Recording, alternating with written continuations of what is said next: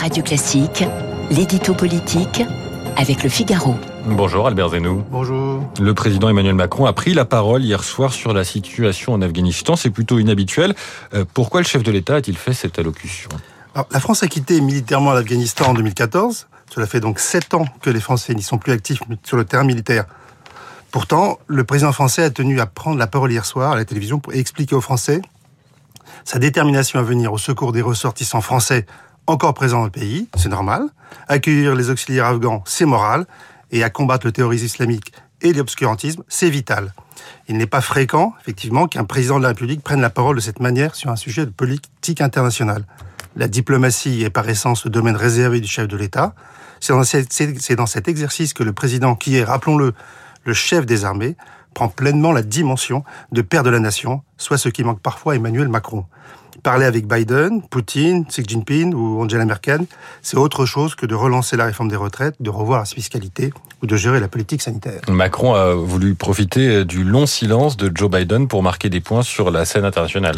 Oui, faire entendre la voix de la France, ce n'est jamais mauvais.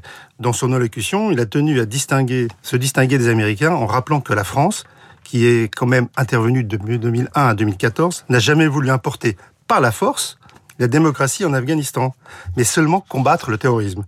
Deux heures plus tard, le président américain, lui aussi dans une allocution télévisée, semble lui avoir répondu directement.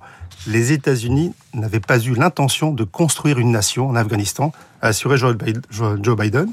La diplomatie se lie aussi et surtout entre les lignes. Cette fois-ci, Macron n'a pas tenté de jouer une partition individuelle, contrairement à sa tentative de régler, sans y parvenir, les problèmes du Liban. On se rappelle qu'il y a un an, il avait donné un ultimatum à la classe politique libanaise pour régler ses problèmes intérieurs. Or, rien ne s'est passé.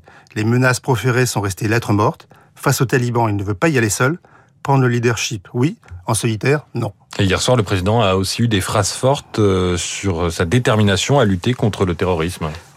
L'Afghanistan ne doit pas redevenir le sanctuaire du terrorisme, a-t-il promis. C'est bien dit, mais comment y parvenir? Cela semble quand même un vœu pieux. Les Américains y ont passé 20 ans, la France 13, avec le succès que l'on, connaît. Là aussi, Macron est en, en appel aux États-Unis et à la Russie. C'est sans doute la seule solution possible.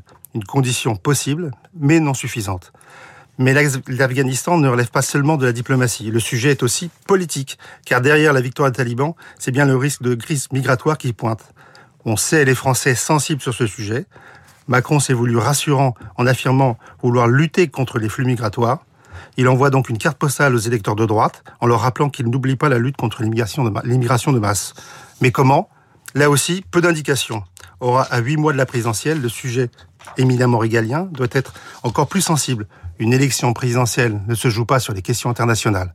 Macron peut-il faire mentir l'adage, comme il a réussi à le faire en 2017, qui voulait qu'un homme sans parti et jamais élu ne réussisse, à remporter une présidentielle du premier coup? La réponse dans quelques mois. Merci Albert. Albert Zenou du Figaro qu'on retrouve demain à ce micro, 8h15 sur Radio Classique. Nous sommes en direct avec Jean